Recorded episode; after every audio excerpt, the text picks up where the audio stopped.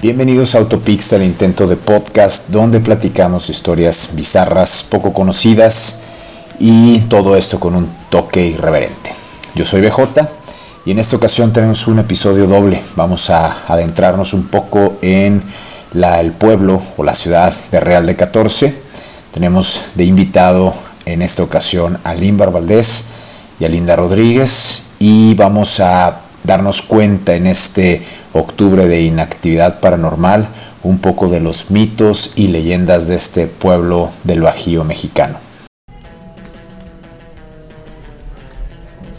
Pues el día de hoy me acompaña Linda Rodríguez de nuevo. ¡Holi! Y también el alcalde, el alcalde de Ciudad Mirasierra, Limbar Valdés. ¿Cómo estás, Limbar? A 100, a millón, viejo, ahora andamos. A millón. Andamos acá en una locación diferente a, como normalmente grabamos. Estamos el día de hoy en Real de 14, un pueblo mágico de México, este, donde pues, preparamos ahí algunas visitas, algunas historias este, que les voy a platicar. Este, pues, rápidamente vamos a comenzar. El pueblo de Real de 14, eh, que ya tuvimos la oportunidad de conocerlo, está enclavado en el corazón de la Sierra de 14, en el estado de San Luis Potosí, al norte de México. Se encuentra a unos 2.750 metros de altitud sobre el nivel del mar y el nombre está formado de la palabra real por sus minas de plata y de 14 ladrones que se escondieron en este lugar. De ahí viene el, nombre. No se puede decir exactamente desde hace cuánto está habitada la, la región, eh, donde se encuentra actualmente Real de 14. Pero algunos datos históricos de esta serranía indican que aquí vivían unos indígenas a los que llamaban los negritos. Sin embargo, el dato oficial que se conoce es que el inicio de la vida de este lugar fue en 1639 por medio del marqués de Cadereyta, virrey de la Nueva España, quien cedió a los indígenas los terrenos que, en los que hoy se ubica Real de 14. Parejidos y fundo legal, una extensión agraria y seis sitios de estancia de ganado mayor a 84 caballerías de tierra. Así empezó la vida de este, de este pueblo, Real de 14. El pueblo como tal se fundó en el año de 1779 debido al descubrimiento de las minas de plata, lo cual motivó a que una multitud de mineros y aventureros llegaran al lugar en búsqueda de suerte, desatándose una verdadera fiebre de la plata, en medio de condiciones totalmente desfavorables. El lugar era inaccesible, no, se, no existían caminos, no había agua y los abastecimientos eran difíciles, o sea, no había forma de, que pudiera llegar fácilmente las provisiones. El lugar era inaccesible, no existían caminos, etc. En sus principios no se contaba con ninguna autoridad, era un pueblo sin ley. A ver, a ver, pero empezó como ser como una zona minera. Sí. No sí, había sí, sí. casas. Sí, o sea, no, empezó a, como un escondite de 14 de ladrones. 14 ladrones, por eso viene el nombre No de mames. 14. Así es. Sí. O sea, no la cagues. Luego ya pusieron casas a raíz de, lo, de los mineros, este, pero pues no había quien tuviera la ley. Pero los ladrones que robaban. No hay una historia así muy concreta de que robaban esos Eran ladrones. ladrones del viejo oeste, güey. Asaltaban del- furgones. Del Wild Wild West. Sí. Entonces era la ley del de, del más fuerte, se aprovechaban del, del débil y entre esa situación la vino a poner fin, en fin, eh, una persona de nombre Silvestre López Portillo, de, que era un español nacido en Guatemala, de descendencia española, que le dieron el, el poder para fundar el pueblo. Era salvatrucha el vato. Era Mara, sí. Era Mara ¿Neta? salvatrucha. Eh, No, pues era de Ah. Guatemala. No todos los guatemaltecos son Mara Salvatrucha. Ya, Entonces, sí. ahí les va el nombre original de Real de 14. Se llamaba Real de Minas de Nuestra Señora de la Limpia Concepción de Ay, Guadalupe de los Álamos de hueva. 14. Ese era el nombre. Sí, por eso mejor Real de 14. Por eso ya así como que Lo ya. Desde su fundación y hasta la Guerra de la en, Independencia, en Instagram dice Real 14. Real 14, R14. R14, güey, entonces ya está más chido. al rato va a ser R4, una cosa así, cada vez menos es más. Entonces, hasta la Guerra de Independencia en 1810, el nuevo mineral, que así es como le llaman a los pueblos dedicados a la minería, experimentó su, periodo, su primer periodo de auge, dada la riqueza de las, de las minas, que se volvió legendaria, y eso ocasionó que muchos extranjeros, sobre todo españoles, llegaran al lugar para explotar estas, estas minas y hacer comercio. Y, ¿Qué fue lo que nos platicó el, el, el señor que nos llevó al paseo de los caballos? Sí, sí, sí. Que cuando íbamos había Eran minas españolas. Ajá, ándale. No, eran minas mexicanas, pero las Pero las explotaron los- explotaban los Ajá, los españoles, españoles. así es. No mamen. En aquel. no pusieron atención. Punto para Lima. ¡Ting! 100 mexicanos. dije. en aquellos años la producción de plata era brutal aquí en esta zona. Entonces hizo que, que México se convirtiera en uno de los productores más grandes de, de plata, pero al llegar la guerra de la independencia, eh, los trabajos se suspendieron y poco a poco las minas se fueron inundando por ahí de 1821 llegaron más compañías extranjeras, llegaron compañías inglesas, este, de, de- de Europa estuvieron llegando para aprovecharse del, del movimiento del mineral y volvieron a reactivar poco a poco esta zona. Al principio, la plata se encontraba a un nivel superficial, o sea, prácticamente a ras de tierra, Sí, entonces o sea, le rascabas y le se rascaban prácticamente, tenían que, este, eh, encontraban una veta y los gastos eran muy bajos, lo único que necesitaban era una pala y un pico, se usaba... Pues es que esa isla es de volada. Sí, sí, sí, sí. Usaban un método que le llamaban Nos método metimos de- a la mina y de volada ahí se veía. era, era muy a ras de tierra. Ajá. Entonces, en esa época usaban una cosa que le llamaban el método de partición, que, de participaciones, que era que el dueño de la mina no les pagaba sueldo a los mineros, sino que les decía de lo que saquen, una parte es para mí y una parte es para ustedes, y ahí lo, lo iban vendiendo. Entonces, este, en- eh, era como que por porcentaje. Esa época fue bonanza. Si todos vienen aquí los dinero. vatos de la serie de Cazador del Oro, güey.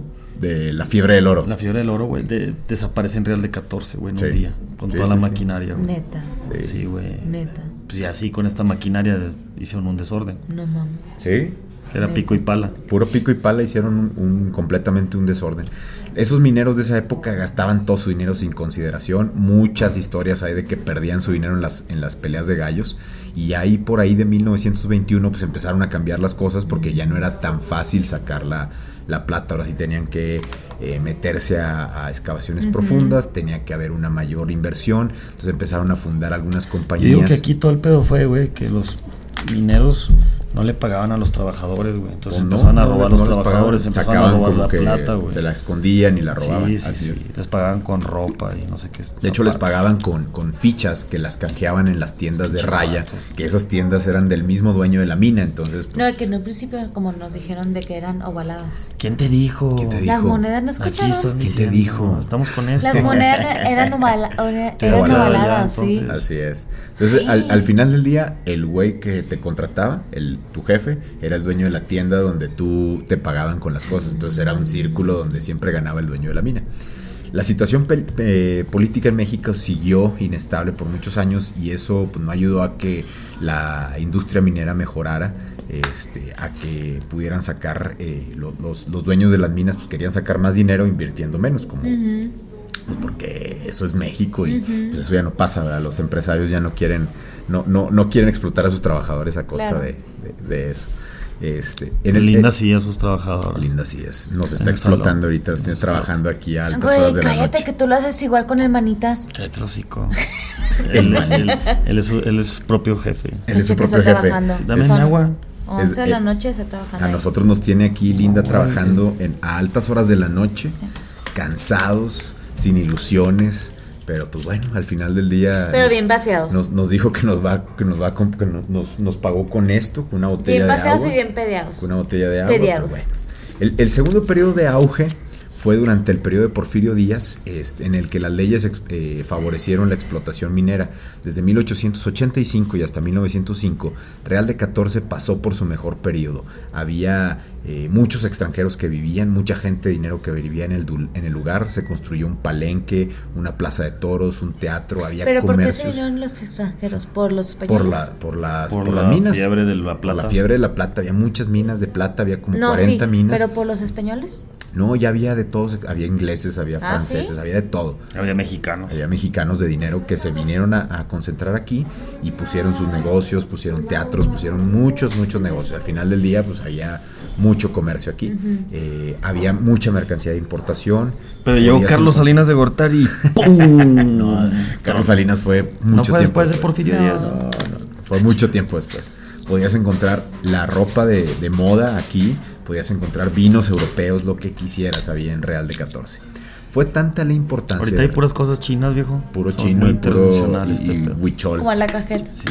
La cajeta Cajeta china. china. cajeta china. La- Las, las jergas son chinas. Ah, las sí. que te venden son, son chinas. Fue tanta la importancia real de 14 que tuvo, su- tuvo su propia casa de moneda, de la cual aún existe el edificio, pero funcionó por muy poquito tiempo. En dicha casa se acuñaron monedas de 2, 4 y 8 reales, y esas monedas de 8 reales, que en 1811 fue una emisión muy muy rara, que actualmente llegan a valer hasta 5 mil dólares. Si alguien tiene una moneda de ocho- de 8 reales, vale muchísimo dinero y pues, es- son de colección. La principal vía de acceso es un túnel de 2.300 metros de longitud que se llama el túnel Ogarrio. Se No, inauguró es el túnel del Jergas. el túnel del Jergas. Eh, se inauguró el 2 de abril de 1901 y se puso el nombre de Ogarrio en, en el honor del pueblo de, de un pueblo de España, el mismo nombre que era la de donde era originario el que fundó la casa de moneda de aquí de, de Real de 14. En 1910, a causa de la revolución, se suspendieron los trabajos De hecho, tengo un negocio millonario, güey, para el túnel. ¿De qué? ¿Para el túnel? Sí. ¿Qué vas a hacer ahí en el túnel? Poner scooter. ¿Poner qué? Los scooters, los, los patines del diablo, güey. Eléctricos. Y No, rentarlos. pues, y si ponemos unas vías y que sea así como.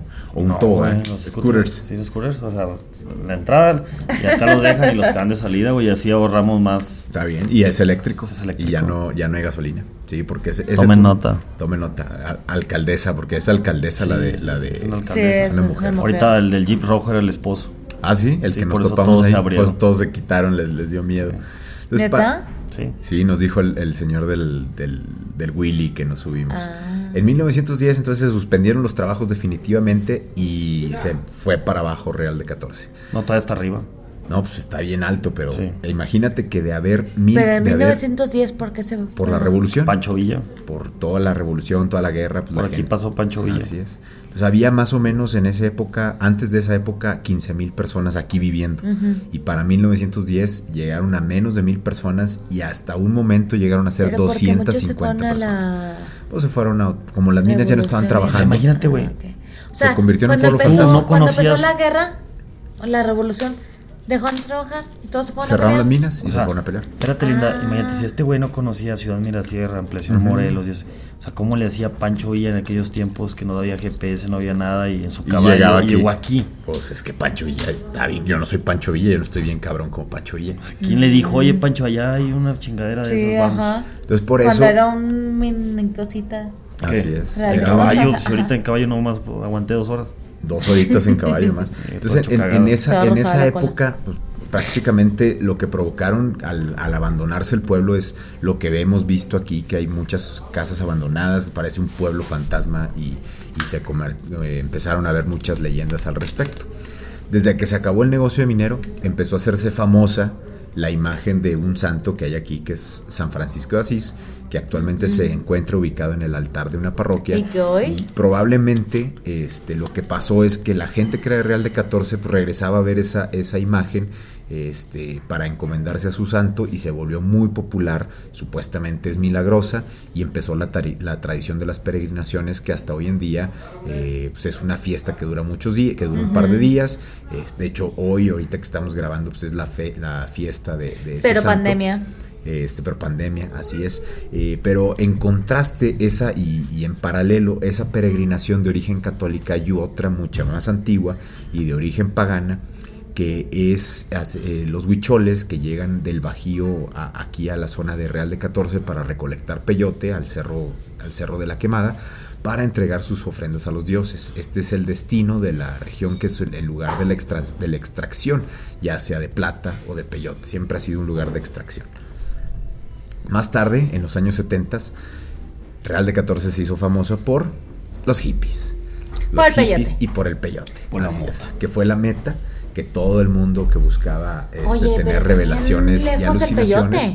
Pues sí, pero en esa época, pues la gente. Es los cierto. Claro que Saltillo sí. lo encuentras en los cruceros. En todos lados. En, Pero ven lo en los mismo, cruceros. no lo mismo. A ver, aquí venían los hippies con intenciones alucinógenas, querían eh, consumirlo. Todavía hay muchos visitantes que vienen en búsqueda de ese cactus con la esperanza de que les dé, este, les ilumine su, su vida. eh, pero pues al final del día pues, es, es una, es una planta endémica que es ilegal transportarla, es ilegal consumirla, pero hay gente que lo, que lo hace hasta hoy en día. Entonces ahorita podríamos decir que Real de 14 está pasando en un tercer periodo de auge que no es ni por la mina, ni por el, la mina si- ni, ni por otra cosa más que por el turismo. Es lo que hace que este pueblo viva, 100%. de hecho. Oye, lo del trenazo dijiste que era en, en el 68 o en el 40. Fue en el 72, 1972. Pero dile como nos decían los, ahorita vamos para allá. Pero ahorita vamos para allá. ¿No era en el Ahorita vamos para allá. 68? Espérate. No, fue en 1972. Bueno, lo del peyote, Esa es una- espérate, espérate. Lo, lo del peyote, ahorita que fuimos al, pa- al paseo de- del peyote, fue de que ya no es como antes, como nos dijo el chavo, De que había en todos lados. de que había en Sí, todos se- lados, se ha ahorita acabado. ya es muy reducido.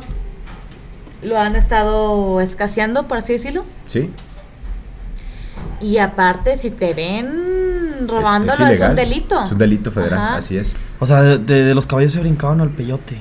Sí. O sea, traen ganas de peyote, o sea, porque todavía le falta como media hora de, De peyote. de peyote aquí. Tú ya estás hablando del Ya está, peyote. la- ella nada más quiere hablar del peyote. Les voy a platicar un poquito Es que del, del peyote. de Real de 14. Real ¿Qué? de 14, no. Real de No. 14, Ah, es cierto. ahora que es un centro turístico, eh, con la investigación que, que hice, y no me van a dejar mentir ustedes ahora que hemos estado haciendo algunas visitas a, a lugares emblemáticos de la ciudad y que hemos visto un poco de sus leyendas, de sus mitos.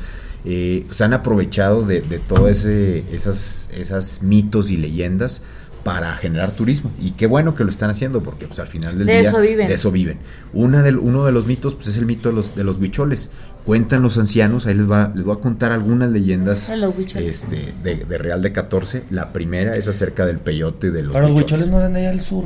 Los huicholes es un, es un pueblo nómada. Es que hacen un esos recorrido, ajá, ándale. Van desde Nayarit, este, recorren, llegan hasta Chihuahua, hacen unos recorridos. Si tú vas a Chihuahua, Zacatecas, te cuentan la historia de cada lugar. y tienen sus centros de ceremonia. Uno de sus centros más importantes es aquí. Son caminantes. Son nómadas, Sí. sí. Así es, andan hazte un poquito más para acá porque no, no se escucha. Ahí está. Este, cuentan entonces los ancianos que hace mucho tiempo en la Sierra Huichola se reunieron los abuelos para platicar de la situación en la que se encontraban. Su gente estaba enferma, no había alimentos ni agua, las lluvias no llegaban y las tierras estaban muy secas. Decidieron mandar de cacería a cuatro jóvenes de la comunidad con la misión de encontrar alimento y traerlo a su, a su casa para compartir, fuera mucho o poco lo que encontraran. Cada uno representaba un elemento, era el fuego, el agua, el aire. A ver, permítame porque aquí como que se me desconectó. Era el fuego, el agua, el aire, así es, este, y, y la tierra. A la mañana siguiente emprendieron el viaje los cuatro Como la jóvenes. película esa de. Donde sale este. ¿Cómo se llama? ¿Cuál? El pinche pelón. Román. ¿Yo? No, el que junta todos los elementos. Ah, el último. Sí, ¿Quinto ya, ya sé que trae, que trae como una flecha en la cabeza. Sí, pero salía este Kevin Costner, no. Bruce Willis. Ah, no, no, El el quinto elemento. elemento. El quinto elemento. Ándale, haz de cuenta. Estos eran Se la sabe bien cabrona porque la vio como ocho veces en Canal 5. Canal 5, que la pasaban todos los domingos. Sí, todos Canal los 5, a domingos ya 8. estaba linda. Entonces, a la mañana siguiente, todos estos güeyes emprendieron el viaje, este, llevando un arco y una flecha. Eh, caminaron días enteros hasta que en unos matorrales encontraron un venado muy grande y gordo. Los jóvenes estaban cansados y hambrientos, pero cuando vieron al venado se les olvidó todo y empezaron a correr detrás de él sin perderlo de vista. El venado veía a los jóvenes y se compadeció, supuestamente. Es lo que dice la leyenda. Ay, sí, los dejó descansar una noche. No, ahí va. Ah. Los dejó des- descansar una noche. Y al día siguiente los levantó para seguir con la persecución. Así transcurrieron Ah, semanas hasta que llegaron a Wirikuta, que es el desierto de San Luis Potosí, así le llaman aquí. Oigan, Wirikuta. levántense. Para que me sigan y me maten. que es y me el coman. camino, es el camino sagrado de los huicholes. Estaba justo en la puerta del lado del cerro de las narices, donde habita el espíritu de la tierra, y vieron que el venado brincó en esa dirección. Ellos juraban que se ha ido por ahí, lo buscaron, pero no lo encontraron. De pronto uno lanzó una flecha que fue a caer a una gran figura de venado en forma que formaba en la tierra. Este, con todo lo que era el peyote. O sea, ellos vieron unas plantas de peyote donde aventaron la flecha y dijeron, oh, tiene forma de venado, esas, esas figuras de peyote. Entonces, el, pues el peyote, pues ya les platiqué un poquito, que es un pequeño cacto que contiene un alcaloide alucinógeno. Pero que si se lo llama ahorita, se mescalina. siente como Está esponjadito. esponjadito, Ajá. así es. No, de hecho los vatos no vieron ni un venado, güey, ni No, andaban flecha. bien- empellotados, güey. Llegaron, pero más muertos de hambre desde aquí al pueblo, güey. Vienen. Ya cruda, güey, de peyote, güey. empellotados. Pues imagínate cuántas horas. No te estés durmiendo. No se me- ellos juraban, ellos juraban y perjuraban que, este, que, el, venado tenía la forma del, del peyote. Este, todas las, las, las figuritas de estos ajos que forman el peyote brillaban con el sol como esmeraldas mirando hacia una dire- dirección. Confundidos los jóvenes con lo sucedido, decidieron cortar las plantas que formaban la figura del venado, así como que, ah, pues vamos a cortarlas, a ver qué pasa. Las cortaron, se las llevaron a su pueblo y después de días de camino llegaron al fin a la Sierra Huichola, donde los esperaba todo su pueblo. Se presentaron de inmediato con los abuelos, les contaron la experiencia y pues comenzaron a repartir el peyote, a empellotarse todos. Ellos al peyote le llaman jicuri. A todas las personas les dieron, las curó supuestamente. Ah, o sea, por eso estaba el grafiti ahí que decía el dios Hikuri. Hikuri, así es. Todo lo que veas que diga Hikuri es el peyote. Les quitó la sed, les quitó el hambre, se pusieron bien No, pues sí, así, ¿no? astrales. Y desde ese momento los huicholes veneran al peyote, al que al mismo tiempo dicen que es venado y maíz, es su espíritu guía. Así cada año y hasta nuestros días siguen andando en esta peregrinación, manteniendo viva esta ruta Que de la Sierra supuestamente les, Huichola. les curaba el hambre. Pues los ponía En bien pocas pachecos, palabras, pero andaban bien. Así es, daban bien, bien Grifos. locos, así es. Este, Pásele, pásele. Eh, entonces a ellos le llaman el gran espíritu de la vida, las lluvias, les da el, el- el espíritu Wirikuta. No crudo. Entonces, ¿qué les pareció? Esa es la leyenda del peyote. Mira, lo que aprendí de ahora que fui a, a conocer el peyote es de que si te hospedas, güey, allá de aquel lado y le caminas hacia acá, hacia Real de 14, eh, el Willy te cobra 50 bolillas. Y ya no, así ya no pagas los 1600 pesos que te cobran por la ruta. ¿Estamos? O sea que nos vieron la cara de pendejos. O sea que, a ver, otra vez. Sí. No, Sí. porque eso es para los que viven allá. No, no, no, lo- me lo dijo ahorita el chofer. Me dijo el chofer, dijo, si, si tú vienes de allá para acá y dices que vas a la iglesia de San Francisco de Asís, Pero tú no venías de allá para acá. Tú ibas cálmese, allá para. De aquí cálmese. para allá. Yo dije, si te hospedas en 14, estación En- en 14, estación 14. Te sale 3 mil pesos la Por casa. eso, pero tú no te quedas de allá para acá. Che, madre, pero yo estoy diciendo para la otra que vengamos, nos quedamos ¿te allá. allá? Sí, porque dicen Pero que está allá más asusta. lejos, ¿no? No, pero te quedas bien allá. lejos. Ya vienes un día y te recorres todo y ya te Sí, regresas. Real de 14 en un día lo. Sí, ya te regresas caminando otra vez y le dices, "Hey, ¿qué onda? Pues, un raicito, güey, te doy 50 varillos y un peyotazo. Y ya, güey.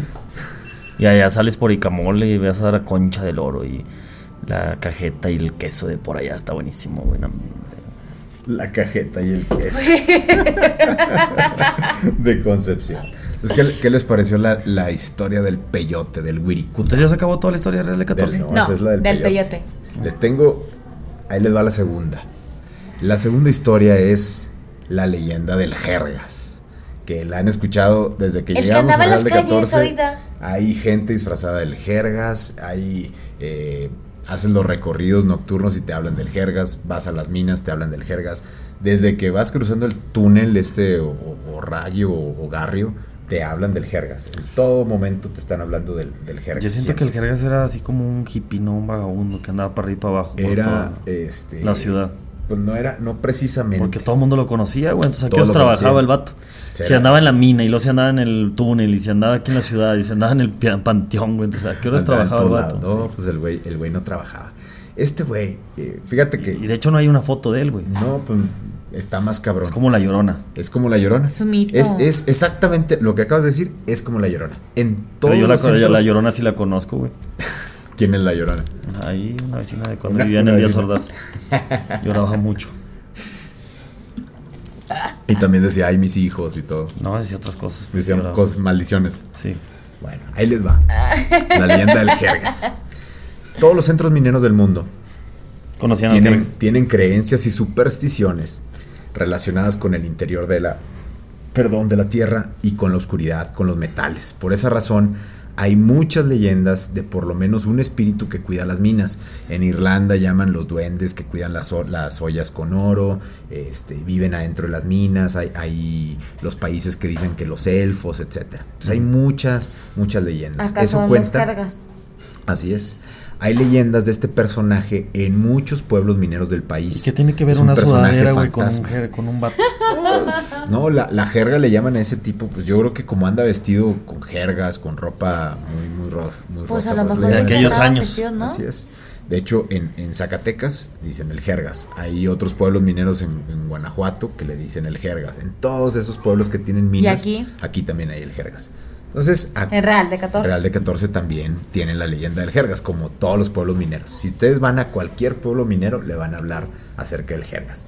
Se dice que el Jergas se presenta vestido con la vestimenta de un ingeniero minero, siempre a un trabajador de la mina. Ah, sí, güey, pero el vato que nos salió en el panteón traía Wangler y zapato Caterpillar. Pues que ya los, los mineros nuevos ya andan acá. Pues es que cada vez anda. les Una máscara de- una les- máscara del con- Antes andaban acá con sus pantalones y- de. y la lucecita y la traigo no era la que la, la velita. La velita. No era vela, era un LED, era un LED, güey. No, pues es que ya cada vez al rato ya traen iPhone, al rato van a traer acá su, su este, sus luces. Ni Mateo se lo creyó. Ni Mateo, es- ni Que Mateo. tiene cuatro años. No, no creyó que era el Jergas. No.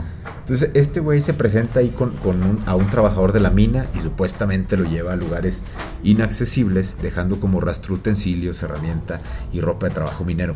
Cuando sus compañeros de labores se dan cuenta del desaparecido mire- minero, emprenden una búsqueda, siguiendo las huellas y el rastro que ha dejado, hasta encontrar al compañero o trabajador desaparecido. O sea, él los desaparecía. es que hay de dos, hay dos teorías. Una es o te desaparece o te deja en un lugar donde hay, donde hay plata. Pero te deja muerto. No, o sea, no, el no, cuerpo no, parece. No, te deja millonario o te deja O te deja en- millonario o te pierde. Esas son las dos. Pero cuando te pierdes nunca encontraban el cuerpo. No, sí los encontraban. ¿Cómo? eh, dormidos. Y según ellos alguien los había llevado a ese lugar. Ah, pero no muertos. No, no, no. O sea, el jergas El no es jergas malo. pues, pues no. El jergas. el No, jergas la explicación que dijo, si tú ves a un hombre vestido de minero en el túnel, no lo sigas. no lo sigas. Ajá. Porque puedes Por eso, ¿qué pasa, pedo. que el- ¿qué pasa si lo sigues? Pues te va a llevar a un lugar donde te vas a perder, en la mina. Por eso, pero no es malo, o sea, no es como que te mata. Pues, no, Pues, te mueres tú te sola. puedes morir solo ahí ¿En perdido qué? en la mina. En la mina pero si sales. No, te puedes perder adentro de una mina y el oxígeno empieza a perder eh, la capacidad de, de- que va disminuyendo el oxígeno, hay dióxido de carbono, te empieza a envenenar los pulmones y te puedes morir. Eso es lo que te hace el jergas. No hay una explicación científica, este, pero hay, pero sí han existido algunos, algunas leyendas y algunas historias de que trabajadores este, se han perdido y que luego aparecen en algún lugar que no hubieran podido llegar a oscuras. Este, según ellos, siguieron a un minero que los iba guiando con su lámpara. Este, y este personaje siempre aparece de la nada, este, en momentos menos esperados. Eh, se ha comprobado eh, que, que- que donde llega a encontrar, donde llegan a encontrar al trabajador hay, hay mineral, hay plata o hay oro. Mira, este, Ok. cállate, este pedo del jergas está como cuando te dicen no sigas al duende. Ándale. Sí. Que sigues al duende, pues ahí tiene el tesoro. Sí, o, todo dice, es que me va a ir bien, me va a ir mal, no. o cuando dicen, puede- no, es que en una casa apareces porque hay oro enterrado. bueno, por ejemplo, dinero". ahorita fuimos al pueblo fantasma. Y ¿Cuál entramos a la, hombre, al es cierto, minero. fue el Jergas el que entramos te al llevó. lugar minero Ni sabías que... y nos metimos. Ajá. Y yo no había. Era un pueblo abandonado, o sea, es un pueblo abandonado, pero empiezan a, a generar este tipo de leyendas para pues el consciente colectivo, como que para generar un poquito de miedo. Como cuando andas en el barrio que te topas con las tapias. Son Sí. las casas abandonadas, las tapias. Casas abandonadas. de sí, En Real de güey. 14, este. Eh, la- principal leyenda es que mucha gente que cruza el puente, el túnel, perdón, el túnel Ogarrio caminando y siempre les dicen que no sigan la luz de la lámpara. Pero ahorita ya se prohíbe caminar por no, abajo. ahorita por la pandemia, pero hay gente que cruza No. caminando. Sí, está permitido. Mientras no haya pandemia, pueden cruzar caminando. No. Sí. Y, le- Y ¿cuánto les dicen te que afecta no. la pandemia, así que cruzas ahí caminando. No sé qué te afecte, no, no creo que te afecte. Pues los- lo que sí está, están limitando lo- el acceso. Un sacerdote eh, que estuvo en Real de 14 llamado Don José Robledo La- Landeros creó dos figuras, una de, un jergas y otra de un minero secuestrado, las cuales están en el interior del museo parroquial, que no, pues, no tiene nada de católico estas figuras y pues ahí las tienen en- en el museo. Una de las tantas versiones de las leyendas menciona que el Jergas es un espíritu que o puede ayudar o puede castigar a alguien. ¿sí? Puede hacer que caiga en desventura. ¿Qué es ese mono? Está. Ponle en la cámara. Vamos Es a la poner ahí, Virgen. La, la Virgen del Cerro. No, la de los mineros. Ah, la Virgen de los Sí. Mineros. Sí, pues estaba, Se- estaba se- rara. Se Sí. dice que este, que este espíritu casi siempre sale de algún, de algún socavón. Cuando el jerga, Güey, pinche cabrón. Neta. cuando el jergas anda de buenas, Échatelo. pues échatelo. Cuando el jergas anda de buenas, lleva el minero, el minero a unas vetas muy ricas y le ofrece riquezas. Creo que me ando cagando. Tápate no es pedo. No es pedo, ya me di cuenta que no es pedo, me ando Ah, cagando. güey. Vato cagón. Aquí está lo que te decía, que cuando anda de malas, pierde a los mineros en la mina. No, O sea, los pues, deja vergas. perdidos y pierde jergas. primera No porque pinche cagón. no me eché un pedo todavía. Ok. No, no, nada. Cuentan que en es una de las Cuando minas. anda de malas. Sí, o sea, depende. Ah, es de ganas, Es de el vato. ganas, es de Ah, ganas. Según pinche la leyenda de este güey, puede andar de buenas, puede andar de malas. Si anda de buenas, te cae una lana. Si andas de malas, te pierdes en la mina y te mueres. O sea, pues, pero pues atínale a ver. Uy, ando de buena, déjame. Me dejo Así caer es. con dos. Cuentan que en una de las minas, al terminar el turno, todos los mineros iban de salida, pero uno de ellos se retrasó un poco porque se le había olvidado su lonchera. Ya venía casi saliendo cuando de pronto escuchó que alguien le dijo, oye Juan, ven.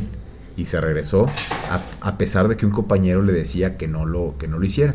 Entonces se encontró a un tipo desconocido que vestía ropas viejas de color muy oscuro, como si estuviesen manchadas de tizne, botas muy raras, un casco con lámpara de carburo, como se usaba antiguamente. Ese extraño minero le dijo que lo siguiera. Y el otro güey ahí va atrás, así, o sea, es un güey que no conoces, que Como nunca has las visto. películas de los Y ahí 70s. vas, y ahí vas atrás de ese güey. Este, le dijo que le iba a señalar una ubicación de una veta de plata muy rica. ¿Dónde viste una película de los 70, güey? Güey, ¿no has visto las últimas de Horror Netflix, Story? Netflix avienta pura de los del 80s. 2010 Ah, para arriba, güey. Bueno, los och- de los ochentas. ochentas. Entonces, eh, sin embargo, Juan se dio cuenta de que este personaje de que no ven, podía ser otro ven. más que el Jergas. o sea, es dijo, cierto, las de Michael Myers no les decía que vinieran, siempre No. Corrían. no, Siempre pero siempre de que ¿no algo sola en medio de la nada. No, la veías por la- cuando pasaba así por la ventana y se paraba y le hacía así, mira. Y tú, ¡ah! Todos gritan, Sí, ¿sí? sí. Y lo que dice mi esposa, dice que dice Tania, porque si la casa de madera no, no la no le dan Hachazos. hachazos a O un la pedazo y la- o sale, sale. Sí, y no. siempre buscan la puerta. Siempre es así como que eh, esas películas siempre matan primero al negro.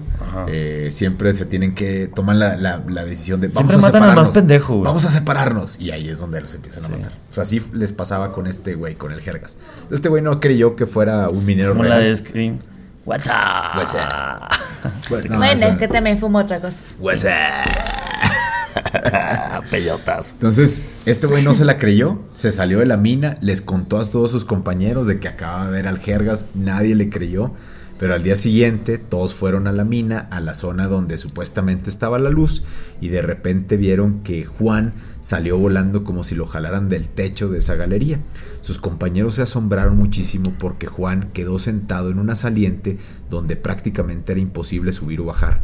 Unos mineros volvieron a la superficie y dieron aviso del supuesto accidente, para después regresar con unos ingenieros provistos de equipo de rescate. ¿Qué le pasa a Juan? Incluso los ingenieros, ahí va lo que le pasó, no podían explicarse cómo Juan había subido hasta donde se encontraba, sin haber hecho uso de una escalera y sin posibilidades de llegar a ese punto. Con gran 800 esfuerzo- pesos con la tirolesa. viejo. con la tirolesa. Con, con gran esfuerzo lograron bajarlo a aquella saliente y desde entonces Juan dejó de trabajar en las minas porque entendió que el Jergas quiso darle un regalo que él rechazó, o sea, le dijo yo te voy a llevar, pero como no lo quiso aceptar, el Jergas lo empezó a castigar. Y esa es una de las historias que hay aquí acerca de este Te personaje. podría decir que, que es puro pedo, güey, que era, andaban todos empellotados, pero si hay cargas en todas las En minas. todas las minas, o sea, todas las minas de México hay no hay historias del Jergas. Entonces llevamos dos historias. Pero es que no es el jergas. Van Imagínate cuántas personas mueren en las minas. Sí, sí, ¿Y eso sí. Como nos dijo, no. Es que hay, Ay, hay muchos. espíritus que quedan. ¿Cuántos mueren en la ciudad? Es Estamos correcto. hablando de las minas, güey. Y, y porque se muere en una mina es necesario. O sea, hay un contrato que dice que si te mueres en una mina te Tienes que tienes hacer más aparecer. mamadas. No, pero a lo mejor murió de una manera que él no quería y se quedó su Na- yo creo que nadie muere de una manera que Ah, quieras. no, pues como el, el hombrecito que nos hizo el tour, que nos dijo ¿Murió? dónde estaba lo de las minas. ¿Cuáles O sea, minas? las minas. Ajá. que estaban las escaleras ¿Sí? Y de que si llevas tanto peso y si te tropezabas ya sí, valías pero madre. acabas de decir, o sea, si mueres de una manera que no querías de- que no querías morir, yo creo que nadie Por muere de alguna manera que quiera morir. No, imagínate que te mueres de una enfermedad, pero ya te la ya te estás Aunque sea una enfermedad, no te quieres morir. Pues nadie no, se pero a quiere lo morir. mejor Mi sí, abuelito si era minero, Y si eres estás el jerga. sufriendo, Dices, ¿qué tal si No. tu abuelito es el jergas? No, Ey, güey, mi abuelito era minero. Si estás sufriendo con una enfermedad, dices, yo a lo mejor ya me quiero Tenía un aparatito de detector Ah, de ¿verdad? metales y iban a la sierra. Nunca encontraban nada, güey, más que puras fichas. Eh, es- Y una pedota. es la necesidad de las personas de darle una continuidad y una creencia a algo. No es una necesidad. Claro que sí. Claro que no. Claro que sí. Claro que no. Claro que sí. Claro que no. ¿Por qué el Jergas, el mismo Jergas, Ánimo, es lo una dicen necesidad en morirme. Zacatecas, en las minas de San Luis de Potosí, en las minas de, de nariz. Real de 14, Ando cagando, en las minas de. Guanajuato? No, yo no me estoy peleando. Este, vamos a, a- vamos a continuar con Fue el con higo, otra- güey, fue el higo. con otra leyenda. Fue El punto hay- es, si vienen a Real de un muerto, 14, obviamente. hay un. No, se avientan Sí, unos pedos. No, no, los pedos tú- de un tú- muerto tú ya estás, ya tu cola tiene está muerta, güey. Tu cola ya está bien muerta Cola y podrida, güey. Ahí les va. Ah, ahí no, les va. espérate. A lo que voy, que si un muerto, obviamente, Se tiene un- muere. ti- no, no, espérate. Tiene una muerte muy inesperada. Muy muerta. No, que no es una enfermedad, baboso, que no es una enfermedad o algo así. Cuando es una enfermedad te lo esperas, que viene la muerte a ti, pero imagínate que no es algo que te lo imaginas. Yo creo que- No, está bien linda. Yo creo que nunca te imaginas que te vas a morir. No, pero por ejemplo de que digas A ver, Linda, ya. una muerte inesperada. Cállate, como quieras te mueres. Eh, Muerte es muerte. Como Me te muero vayas, con muero. tus pedos, Sí.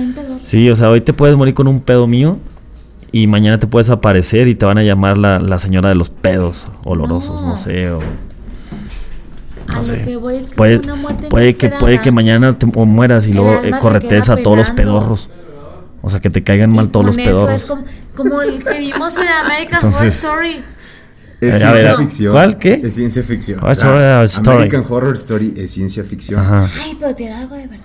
Es Claro que cierto. no, claro que no. Claro que Claro que Claro no. que no sí. sé. Mateo no le tiene miedo a los muertos. Mateo, les- ¿quieres ir a ver muertos? Mateo quiere ver muertos. Vamos a ir a ver muertos. Ahí les va otra, otra, otra historia de aquí. La de- tusa. La historia de la tusa. No, no, hay, hay muchas. Busqué las historias más irreales, por así decirlo, pero que son las que más son más populares en Real de 14. Pero primero deja que Lima vaya al baño. Que Limbar vaya al baño. No, si me, si, si me voy al baño ya no regreso al programa. Yo, la neta, Que se está bien cagando, bien cabrón. sí. Sí, Sí, todavía sí, me dice ando que- cagando. Gacho, gachío. Ahí les va la siguiente, la siguiente historia de Real de 14. La leyenda del charrito y los dos pendencieros. Real de 14 en sus tiempos de bonanza llegó a albergar a miles de habitantes, como les decía hace rato. Principalmente estaba dividido en cuatro cuarteles, pero también se le conocía como barrios. El barrio de las Charquillas, el barrio del Venadito, el barrio de la Hediondilla, el barrio de Tierra ¿Hediondilla? Blanca y el de Tierra Tuzas. Ahí está la Tuzas que dijiste ahorita, Limbar. Y así sucesivamente. También existía el barrio Camposanto. Y en ese, como en cualquier otro, había pulquerías, que todavía aquí hay algunas pulquerías. El pulque en ese entonces era la bebida más barata de todas. Y pues era la que más consumían en esa época los, pues, los borrachines. En este barrio había dos personajes, Valentín y Valente, que eran mineros para variar. En aquella época, como Pues todos los de su clase, Todos eran mineros. la mayoría de los que vivían aquí. Y ellos, como todos los mineros que vivían aquí, pues los sábados se iban a gastarse sus ganancias en ponerse bien pedos. Aunque el lunes siguiente tuvieran que ir a la casa de empeño a dejar pues, lo que tuvieran para, para conseguir algunos centavos para poder comer algo en la siguiente semana. Uno de esos sábados se reunieron en una de las pulquerías para dar rienda suelta a su, a su peda. Cabe aclarar que ellos decían que eran los, los mejores mineros y que por lo mismo de que eran los mejores, pues siempre traían dinero. Eran bien pinches malacopas aparte. Pues bien, empezaron a beber como si no hubiera mañana y en el transcurso de su peda se hicieron, empezaron a hacerse elogios de que no, tú eres el más chingo, como el típico, empezaron en etapas. La- primero elogios. Entonces la gente empezó a verlos ahí en la pulquería, este, había muchos trabajadores, había mucha gente y eh, empezaron a corroborar, empezaron a decir que no, pues sí es cierto lo que ellos dicen, porque les estaban pagando el pedo aparte a los demás, ¿sí? Ordenaban rondas completas para todos los asistentes, quienes, pues para aprovechar que les estaban pagando el pedito, pues decían, no, si este güey está bien cabrón, es el mejor minero, no, y le seguían pichando ahí el, el pulque, ¿sí? Entonces, eh, tocó la mala suerte de que Valentín y Valente en su parranda hicieron tres fases de la peda. Empezaron a decirse, como les decía, primero elogios, luego empezaron a decir que eran los mejores amigos, que eran los más leales, que eran inseparables, luego empezaron ahí con la segunda fase a tratarse como hermanos, de que no, mi hermano y yo te quiero, y ya empezaron a quedarse sin dinero porque ya andaban bien pedos, y empezaron en la tercera fase que es a decir a quererse demostrar que uno era el papá del otro, como a darle consejos de no, es que tú la cagas. Pero eso, eso que eso fue cuando empezaron a calar el pulque ellos. No, ya, ya tenían toda la noche tomando pulque. Habían, eran ah, iban fase por fase. Iban fase por fase. Entonces ya la, en la, ¿Son influencer o no? sí, sí, casi. Si, hubieran tenido ahí su, su, su, celular, se hubieran hecho influencers. Sí, virales los Virales. Entonces ya cuando y estaban... Empezaron a decir que no, es que tú, tu pareja es más tóxica que yo y la madre. Ya cuando estaban en la última fase, ninguno de los dos quería así como que, pues este güey no me, no me pendeje. Y se empezaron a calentar se fueron haciendo ahí de pedos, empezaron a enojar, se recordaron el 10 de mayo. Este, y se retaron a salirse para agarrarse a chingazos en la calle. Ah, o sea, ya como la copa. Ya bien. Sí, pues ya nada, Así es. Ya en la calle empezaron a pelearse así a puño a puño cerrado, ninguno de los dos se cedían. ¿Sí existía el MMA en esos tiempos? Pues era MMA, minero ahogado en alcohol, muy pedo, en pulque. Empezaron a pelear ahí, este, y pues como, como los dos andaban bien pedos, pues no se atinaban bien, este, por lo que optaron por sacar sus cuchillos, sus puñales, este, que eran muy filosos y empezaron ahí a quererse dar puñaladas, pero pues como los dos andaban bien pedos, pues ni se atinaban, ni se pegaban, ni nada. O sea, imagínate, ahí sí se hubieran hecho bien pinches virales. Imagínate estos güeyes bien pedos en la calle con cuchillos así que no se atinan. Este, entonces cuando más estaban ahí peleando, de repente llegó un tercer güey. Un hombre este, que se puso ahí en medio y les dijo, eh, dejen de pelear. Lo mataron. Trató de detenerse. No, no lo mataron. Trató de detenerse pues no dejaban de pelear entre sí. Y lo que pasó fue que los dos agarraron su puñal y se fueron contra el güey que quería, ah. que quería detenerlos. Este güey se quitó una especie de mecate que traían en la cintura como cinto y con ese les dio unos chingazos, los dejó tirados en el piso inconscientes, este, ya sea porque andaban bien pedos o porque el madrazo se los dio muy bien, pero pues hasta el día siguiente despertaron. Uno al otro se preguntaron a la mañana siguiente qué había pasado haciendo recuerdos de que pues solamente se acordaban de que habían estado bien, bien borrachos y pues llegaron a la conclusión de que se habían peleado, pero no sabían quién era la tercera persona que los había golpeado. No podían recordar quién había sido esa persona que los salvó de que se mataran a cuchillazos, pero uno al otro decía que se había parecido que le había parecido que se que, que estaba muy similar a la figura de Francisco de Asís que hay en la parroquia ellos decían que, que, era ese mono. Entonces fueron a la iglesia, a la capilla donde se encontraba la imagen. Se bajó el santo y, les dijo, no, ya no, Según ellos, la ropa de, del santo que está en la, en la capilla tiene rasgada la ropa a raíz de las cuchillazos, de los cuchillazos que eso le dieron. Y esa es otra leyenda de aquí que la tienen. Sí, o sea, se quitó el, eh, ellos usaban más antes un unos mecates. Unos mecates, sí, los franciscanos usaban unos mecatotes. Con ese les dio, pero con todo. Esa es la, ter la ya vamos que, tres leyendas, sí, esta es la tercera leyenda. Ahí les va la cuarta leyenda. Y esta, ahorita que fuimos en los Willys, andábamos por allá. Ahí les va, les va a sonar. Un grupo de estudiantes universitarios de antropología, que eran Fidel, Leticia, Miguel, Emilian y Emiliano, decidieron documentar. Como nosotros. Ándales de cuenta, imagínense que éramos nosotros decidieron, pero estos güeyes eran, iban a hacer un trabajo de la escuela. Como nosotros. No, nosotros no vamos a hacer ningún trabajo de la escuela. Bueno, tú querías ir a robarte el peyote. Tú querías robarte el peyote y le dijiste al, gordito que, no, que te diera la receta secreta. No, no, el peyote no. Era la otra planta que salía Mija, es como entrar al churchus y querer que te den la receta del pollo. que sale de ahí. No, muy mal, Secreto. muy mal. Te quería robar la receta del peyote. La- el pollo de la receta secreta. Eso no se hace. Claro eso, es, eso está ¡Eh, mal. niño! No. Eso está mal. ¡Niño! Entonces, estos güeyes querían documentar la peregrinación de los huicholes, la que vienen a, a- a- a recolectar el peyote. Prepararon una expedición con tal fin, pusieron, eh, traían su casa de campaña, linternas, cámaras fotográficas, una grabadora, etcétera.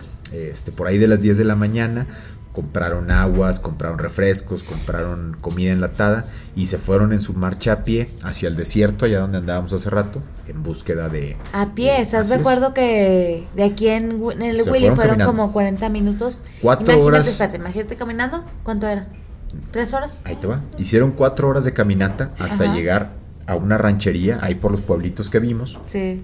donde había algunas familias en las cuales encontraron al comisario ejidal, este, el cual los recibió con mucha amabilidad. Por ser la hora de comida, les dio ahí de comer, como pues, en todos los ranchos, que la gente es muy amable. pues, Servicial. Muy servicial, y si ven que tienes hambre, pues te ofrecen, aunque sea un. Pero antes no era la ruta esa que viste, güey. No, no, no, era otra ruta. Era otra ruta la que yo iba por enfrente de piedra. Así es. Al preguntarles de que a qué iban, les, les dijeron ellos, pues vamos a, a- a ver al, al desierto. Y les preguntó el sheriff.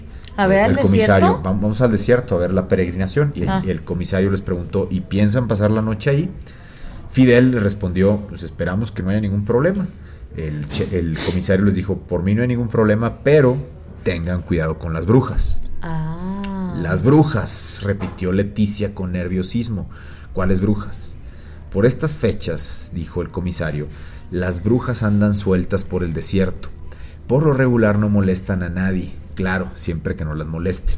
Pero, ¿de qué brujas se tratan? Preguntó Emiliano. ¿Dónde ¿Cómo son? andábamos? ¿Dónde se reúnen? Ahí donde Desde bajaste el luego, peyote. ahí donde, ahí sí, ahí sí. en esa zona.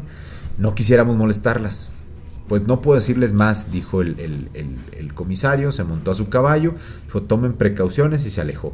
Se quedaron un tanto así como que sorprendidos, nunca habían oído hablar de ningunas brujas, este, y todavía la hija mayor del comisario les escuchó la conversación este, ahí escondidas y se acercó y les dijo, ¿qué, qué fue?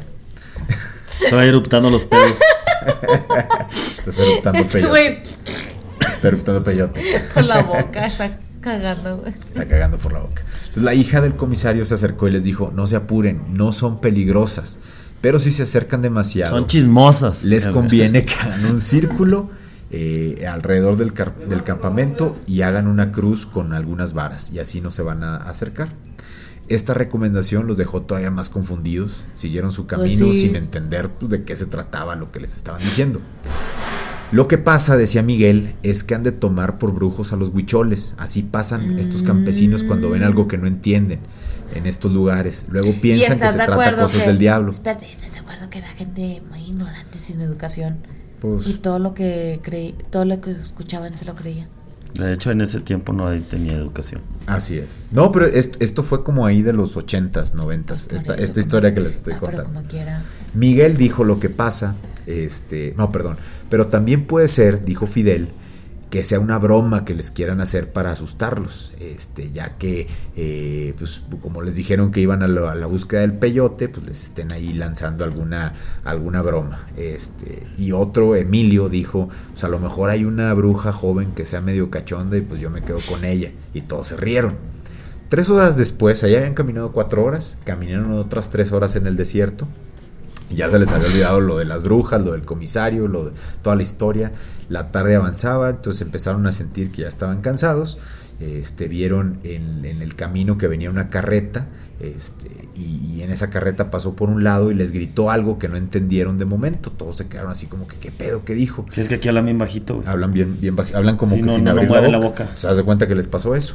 Entonces cuando se alejó la carreta, todos dijeron, oye, ¿qué, qué, qué nos ¿Qué dijo? ¿Qué, qué, Ah. qué dijo? Y Leticia, La que era la- al tigre y dijeron, ¡corre! Leticia El estaba tiro. pálida y les dijo, ella sí les entendió. Lo que les dijo el de la carreta fue, tengan cuidado con las brujas. Entonces ya dijeron, ah, cabrón. Ah, ah, Durante ah. todo el trayecto habían estado buscando los peyotes por todo el camino porque nada. pues, A no iba. encontraban nada, no encontraban nada. Eh, no estaban lejos del lugar donde sería la ceremonia de los huicholes, pero no tuvieron éxito. Así que decidieron caminar sin dejar de buscarlos en todo momento hasta que la noche cayera. Cuando ya estaba completamente oscuras, armaron su campamento, rápidamente pusieron sus tiendas, buscaron en los matorrales este, hierba para poder encender la fogata, algunas ramas, eh, abrieron sus latas que traían de, de alimentos y se pusieron a comer. Pusieron una grabadora con un cassette de esos de, esos de antes que tenían su cassette y ahí pusieron, se pusieron a escuchar música. Eh, ya en el silencio así completamente nocturno, pues escuchaban levemente la brisa este, y solamente el ruido de la música. La noche era completamente oscura, lo único que iluminaba el cielo eran las estrellas y la luna. Se recostaron sobre las bolsas de dormir, mirando hacia las estrellas. Permanecieron así dos o tres horas mientras planeaban qué iban a hacer el día siguiente. Solamente Fidel se levantaba de vez en cuando para ir a cambiar el, el lado del cassette. ¿Se acuerdan que antes tenías que darle lado A, lado B porque pues, no había Para Para llevarte un lápiz para regresar. para pues, te salía la, la- la cinta, Sí. pues, no había Spotify. Este, en una de esas veces que Fidel se levantó, eh, vio a lo lejos un punto luminoso y les dijo a, a sus compañeros, miren, Ah, ahí viene bien perro, le daba para atrás, güey, y la regresaba La exactamente la de la zapatos que- viejo. zapatos con Gloria Trevi. Sí. Eh, Gloria Trevi. Gloria Trevi, no sé por qué la gente la quiere, si es pinche vieja Satánica. pedófila, deja tu Pedófila. zapato- Tiene pelo suelto, güey. pelo suelto, zapatos viejos, papas Zapatos sin y la- Ah, no, buenísimo. La película, la película. Con- ¿en no, sí las vi todas, el güey. Donde salía el maromero. La de zapatos viejos. zapatos viejos. Entonces este güey les dijo, viene por allá alguien con, con una lámpara. Son las mejores películas. Qué pinche, no sé por qué no las ha metido Netflix. ¿No está Netflix? No, güey, no, la de zapatos viejos. No. ¿No? No, no, no. La tienes está. que rentar en, en No. VHS. Sí, yo digo que sí. Estarán en Blu-ray. No, pero imagínate, ¿para qué quieres? ¿Qué? Después de que fue una mujer que fue una. Cuando asesina, bailaba, la, tengo unos zapatos viejos. Publicidad. Mercadotecnia. otra, Estaba buenísima. Mercadotecnia. Yo no veía el cuerpo de ella, no, no, no. Yo veía las La mamadas que hacía, no güey. el Sí, los, los zapatos, güey. Yo no veía su cuerpo. No, no, no, no. en El rock, güey. Veía el ritmo que traía. El ritmo. Entonces vamos a regresar con. Y no, ¿no has visto? este ¿Sí, has- güey. sí has visto el video de la papa sin caps? Yo no. No, está buenísimo. El pinche viejo panzón que sale y me, me dejaste. Por La- una papa sin cat. ¿Por qué no sabemos las canciones de vergas? Está buenísimo. Estamos apoyando a Gloria Trevi, no, no, no, No, debemos apoyar. no. Bueno, ahí va. Entonces vieron, vio la luz que venía y les dijo, viene alguien allá con una lámpara. Seguramente Ya no estoy saliendo del panteón. del panteón. Seguramente, haz de cuenta, dijo uno de los, de los compañeros, seguramente se trata de alguien de un rancho que oyó la música y viene a ver, pues, qué, qué hay, porque vio la fogata, escuchó la música, y pues, a ver. Entonces dijeron, hay que estar prevenidos, no vayan a ser unos ladrones o alguien que nos quiera aquí robar. Eh, Miguel les dijo, no empiecen con paranoias, vamos a dejar que llegue quien sea y luego vemos qué hay que hacer. La lucecita parecía estar lejos, volvieron a mirar. Este, Y no llegaba. y no llegaba, seguía la luz ahí mismo. Como el tren. Transcurrió más de media hora en el Eran tramo libélulas, güey, en el desierto. y empezaron a escuchar Ah. la canción de Dark Side of the Moon de Pink Floyd. Justo cuando se terminó, la luz que creían que era una la- la- lámpara seguía en el mismo sitio donde la vieron por primera vez. eran luciérnagas. Libélulas. luciérnagas, güey. Decían, En, real, en Cuatro hay muchas hay luciérnagas. decían que extraño que no se mueve, no sigue No, no, igual. No, no estamos en cuatro cenas. Entonces, tú dices que es una que es una lucierna. Ahí va. Decían, tal vez no es una lámpara, es una es un No, es un foco, coyote. es un foco de una casa que está ahí a, a lo lejos. No había viento, decían, entonces ¿por qué se ve que se mueve? Entonces no entendían y no hay cableado que llegara Pues hasta era esa el zona. óxido de que se estaba allá, del fierro. pues no hay cables para allá. Debe ser la estación del, de la, de- del ferrocarril, dijo uno de ellos, y pues no, la estación está a un chingo de kilómetros de, de donde ellos estaban. Este, decía otro, pues a lo mejor es la procesión Huichola, este, que se estacionaron allá y a lo mejor pusieron ahí, están quemando copal y eso es lo que ven. Este, le dice el otro, uno de los compañeros, dijo, por lo menos pues estaríamos escuchando los murmullos o la música de, que- están, que están haciendo. Entonces quedaron todos callados, dijeron, vamos a, apagar la, fogata, este, sin hacer ningún indicio, les dio miedo, este, sola, solamente se escuchaban los grillos de, del ambiente, entonces este, se quedaron todos callados y había un silencio total. Leticia dijo, me están asustando, mejor vámonos a dormir y mañana vemos qué era. Es lo más prudente, dijo Fidel, tú métete a la tienda y ya si quieres nosotros aquí nos quedamos este, platicando. Entonces ella, que era la única mujer, fue, se acostó en la tienda este, y antes de que, se- de que pudiera entrar gritó, dijo, oh no, parece que viene otra persona por allá. Entonces vieron dos luces, Había ya dos luces, dos, dos luciérnagas, ¿sí? Todos voltearon hacia ese punto y efectivamente había otra luz moviéndose el, al lado completamente opuesto de donde ya habían visto una primera luz. Entonces Miguel dijo, estamos rodeados y vio otra, y había tres luces rodeándolos. Entonces dijeron, tranquilos, vamos a ver de qué se trata. Omnis. Este, dijo, dijo uno, ni modo que sean los fantasmas de los 14 ladrones de, que, que dieron el nombre de Real de 14. Y otro dijo, pues a lo mejor son nueve porque no, y no tienen lámparas, porque de aquel lado vienen otras dos, ya venían No otras dos lámparas, entonces ya había cinco lámparas que los estaban rodeando. Entonces apagaron en chinga la fogata para que no se viera, apagaron la grabadora, se pusieron espalda con espalda, todos viendo hacia todos lados a ver qué estaba pasando, cuidando los flancos. Sacaron una pequeña navaja ahí que traían, otro agarró un palo ahí que, que pudo agarrar. Este, decían no haga ningún ruido, este, no se oían voces, no se oían pasos, pasos eh, no parecía que nadie se acercara, que nadie se moviera y eh, las luces no parecían que se acercaran, no se, no se movían, seguían exactamente en el mismo lugar. Entonces Emilio dijo, nos tienen miedo, tal vez piensan que estamos armados y no se atreven a acercarse. Otro dijo, Leticia, la, la- la mujer La que estaba ahí. Dijo, a lo mejor son soldados de la Guardia Militar que está por aquí y pues vienen a vigilar. Entonces dijo uno de, de los compañeros, pues entonces no hay que tener miedo, lo único que nos van a pedir es que nos identifiquemos y que les digan qué estamos haciendo aquí. Pero Miguel dijo, ¿y entonces por qué no se acercan? ¿Por qué siguen allá lejos y cada vez se ve que nos están rodeando y nada, no se mueven? Este, solamente los, no, no los podemos ver qué son eh, y no, eh, si son soldados pues nos pueden ver con sus binoculares y saber qué estamos haciendo aquí, que somos estudiantes que están en una tienda de campaña. Lo que los ponía más nerviosos es que las luces se movían, como si estuvieran haciendo algún tipo de señal. No caminaban en su dirección, pero sí hacía, hacían movimientos hacia los lados. De pronto, una de las luces, la que había advertido Leticia, la que vio detrás de la tienda, se acercó muy rápidamente Con ella. Hacia ellos. Este, la luz se convirtió en una llama elevada, en una bola de fuego, de más, de, de me- más o menos de un metro y medio, de color rojo, azulado, y se balanceaba unos 20 metros arriba de ellos. Estaba a unos 20 metros de altura. Uno de ellos Volaba. gritó, como somos mexicanos, gritó, ¡ah, cabrón! ¿Qué chingados es eso? Y uno de los, y Leticia dijo, pues son las brujas las que nos dijeron, y toda asustada, No. se metió a la tienda de campaña. Después de un momento, Miguel arrebató la vara de las manos de, las manos de Emilio y empezó a tratar a hacer su- el círculo que les había dicho la, la hija del comisario y puso ahí la cruz y está to- todos asustados, están ahí todos temblando y dijo, pues por si las dudas, si son las brujas o lo que sea, la llama permaneció ahí arriba de ellos moviéndose. Este, eh, ellos estaban ahí nada más viéndola, no sabían qué estaba pasando. eh, y pues Leticia solamente gritaba adentro de la tienda, ya se fue, díganme qué está pasando porque está toda culiadísima. Después de 10 minutos, la llama se alejó, tal como había llegado, se fue rápidamente en silencio, se convirtió en un puntito a lo lejos.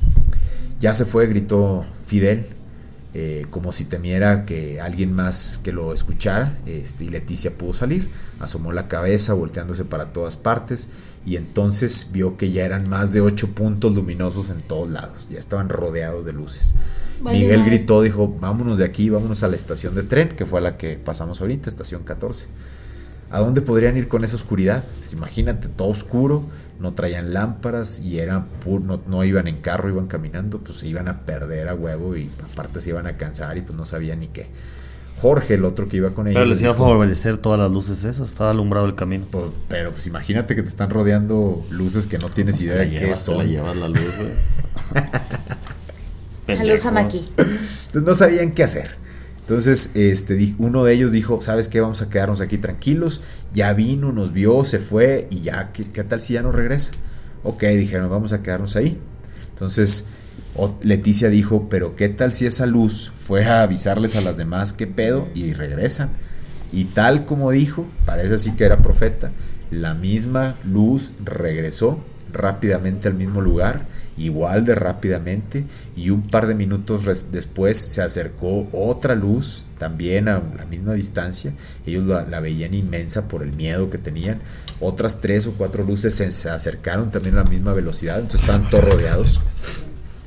Este, si no, no había un orden aparente y Leticia otra vez se metió a la, a la tienda y empezaron a gritar qué quieren de nosotros, qué les hemos hecho, nadie le respondía, las llamas seguían rodeándolos todo el tiempo y así pasaron ya eh, pues, la noche, de medianoche, Típicos de esta área. pájaros de fuego. Sí.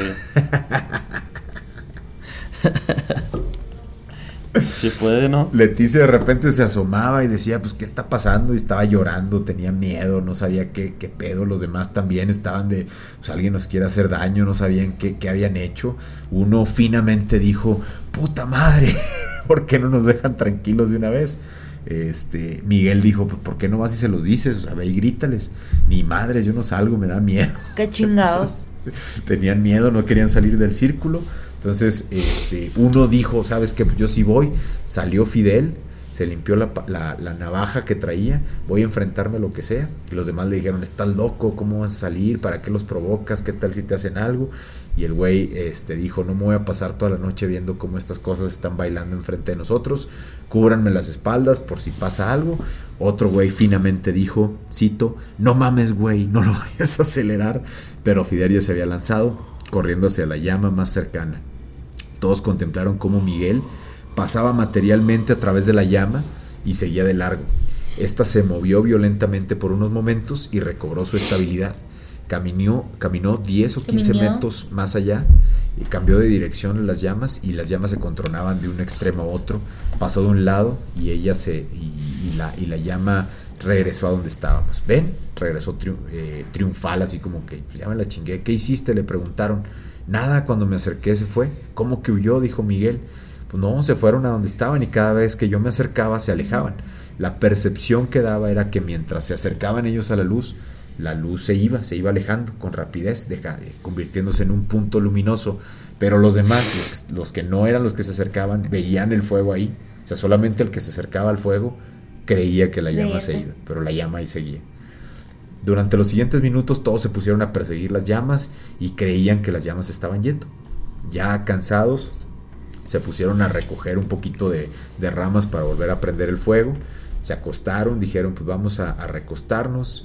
Ya pues este, no, no sabemos exactamente dónde estamos. Este, ya está completamente oscuro. eh, y pues se decidieron dormirse al final del día.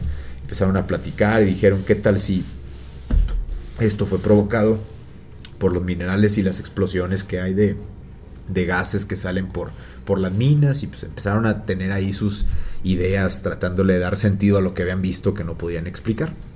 Eh, ¿Y puede ser cierto eso, güey? pues no hay una explicación lógica. Entonces ya como que ahí entre O sea, lo más y lógico broma, es que sean los gases de la. que de puedan la- ser gases, pero lo, raro es de que los ¿Cuál es? rodeaban y estaban ahí alrededor de ellos. Este, entonces ya como que eso los hizo que se calmaran, se, se les quitó el miedo, este, ya según ellos ya tenían una explicación racional a lo Todos que la están pasado. cagando, güey. ¿Para qué escarbaron acá arriba? Habían escarbado allá Ya abajo. escarbaba ahí abajo, así es. Se durmieron ya en la noche. Pero acá hay minas. Digo, de ahí. Hay muchas minas, hay como 40 minas. No, aquí pero hay alrededor. mucho. mineral. Ajá. No, Mucho, pero si mucho allá le mineral. salió todas esas lumbres, pues allá hubieran escarbado. Pero Hay es que mucho aparte mineral. lo compró que los ahorita, canadienses, ahorita les voy a ¿no? dar mi teoría de esta. Tío, de pero esta fueron los canadienses. Y ya se Entonces, limitaron a ellos, ellos ya al, al perdón. decir, ya tenemos perdón. una teoría este, Perdón, de, qué puede, de qué puede haber sido, este, se, Perdón, se quedaron perdón. tranquilos, sí te perdono, hija mía. Eh, volvieron a tomaron algunas fotografías así como que de las de las luces para ver si podían ver ver algo, pero eran fotografías de esas de rollo, todavía no no había con el celular. Entonces ya dijeron, pues a lo mejor son este esa, esa- esos gases se durmieron y de repente despertaron ya cuando Leticia les empezó a sacudir las bolsas, el sol ya estaba a lo alto. Les dijo, ya levántense, huevones, ya se fue la procesión. O sea, ya habían pasado los huicholes y ellos ni No cuenta se habían dado. ¿Qué Hasta pedo, dijo Emiliano? andaban. Pues, ¿qué hora es? Eh, le dijo un- Leticia, en 15 minutos ya van a ser las 8 y agregó, y agregó, amaneció por ahí de las 6 y cuarto, si nos tardamos más no alcanzaremos el tren que pasa en mediodía. ¿Por qué no nos despertaste? Le reclamaron a Leticia y ella le respondió, pues yo también me acabo de despertar. Está claro que hagamos lo que hagamos no alcanzaremos el tren de las 12, así que hay que darnos prisa para no perder el de las 6, que sería el siguiente tren, dijo Miguel mientras se desespera, mientras desesperado. ¿Y ellos dónde abría venían? ¿De Monterrey? bolsa. Eran de Monterrey. Es, De Monterrey, Huinalá. De, de Gualahuises. De Gualahuises. De Gualahuises y Linares. Entonces recogieron sus bolsas, se fueron hacia las colinas y empezaron, vieron que a lo lejos se veía la procesión huichola que ya, ya iba de regreso y dijeron, no, pues ya la perdimos. Entonces, ¿se acuerdan que en un principio les dije que de ida no encontraron ningún peyote supuestamente y que lo iban buscando? Pues de regreso este, empezaron a encontrar chingos de peyotes por todos lados, por todos lados. Este, y ellos empezaron a decir, oye, porque uno había lanzado su cuchillo en la noche y fue a recogerlo y donde estaba su cuchillo había bastante peyote. Entonces empezaron a decir, oye, pues qué tal si fueron, si fueron los chamanes, este, en lugar de las brujas, y empezaron, oye, ¿por qué? Entonces por, Eh, por eso la historia de Ajá, el peyote viene a ti. Mucho, mucho. El, el peyote, tú no buscas el peyote, el peyote te encuentra a ti. Eh, encontraron una familia de botones que son esas como las que vimos. Como ahorita que llegamos nosotros Que- y el peyote El peyote encontró. nos encontró con el gordito que estaba ahí. El dealer. El dealer, el dealer de ahí, de, de- de estación 14. Eh, entonces dijeron, mira, es más peyote, encontraron más, eh, de muchos tamaños, había por todos lados, por el camino justo donde ellos habían pasado y no los habían encontrado. O sea que si vas a un rancho, al que sea, y, vas No, en el sea. monte, sí, en el monte, y te encuentras a un vato abajo de un árbol, pídele cristal, pídele mota, pídele lo que, lo que sea. Oye, sí, era, era un güey abajo de un árbol. Abajo de un árbol, güey, en una Y moto. tenía ahí... ¿Qué- qué hace? él estaba ahí ¿Qué preparado y esperándonos porque él ya sabía su. que hace un güey abajo de un árbol. Él Pues, ¿qué sabía tour. A ver, lo- los güeyes que nos Él llevaron no traían radio. ¿Eh? No traían radio para No, decirle ahí vamos. ellos están ahí y nos fuimos y se fue. Porque Sí. el Era un güey dealer, era un ya dealer. tenía como que su última Ah, era un hora. dealer, era un dealer. Que dijo que todo el peyote que venían acá arriba era petróleo. Era un dealer. sí. Y el de él traía miel. Ah, se no lo- compre, se habían no pedido. compre. Entonces encontraron todo ese trayecto de regreso al pueblo, había peyote por todos lados. Este, entonces dijeron, dijo uno de ellos, ahí ha estado siempre, solamente que se estaba ocultando, no quería que lo viéramos. Es la magia del mezcalito. El dios que se refluja en el peyote, según, según los huicholes, sentenció Fidel, quien los puso a prueba en la noche y como vio que pasaron la prueba, ahora sí les dijo, aquí estoy.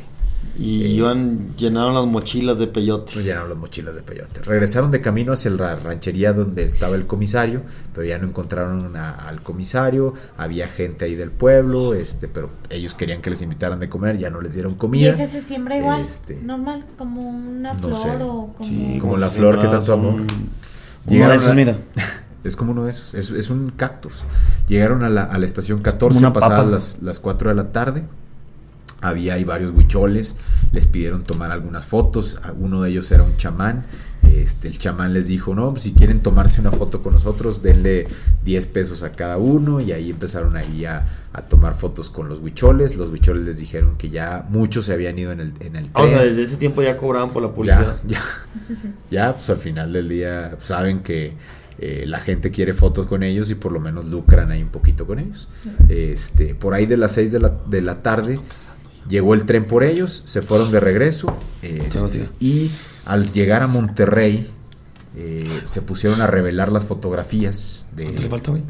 Ya vamos a terminar esta historia. Ya vamos a terminar esta historia. Revelaron las fotografías Ay, perdón. y en una de las fotografías tenía una imagen un- borrosa y difusa, un tanto Les dije que me ando cagando. Pues sí, pero.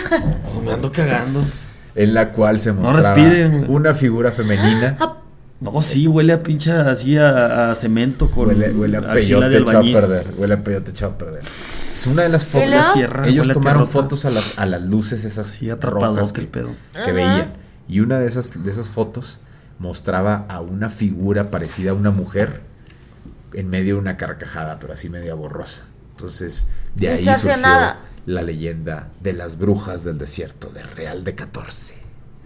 ¿Qué tal, eh? ¿Qué les pareció las leyendas? Oye, pues el, el señor que 14? nos, nos hizo el tour de los caballos dice que a final de cuentas, siendo un pueblo muy viejo, Ajá.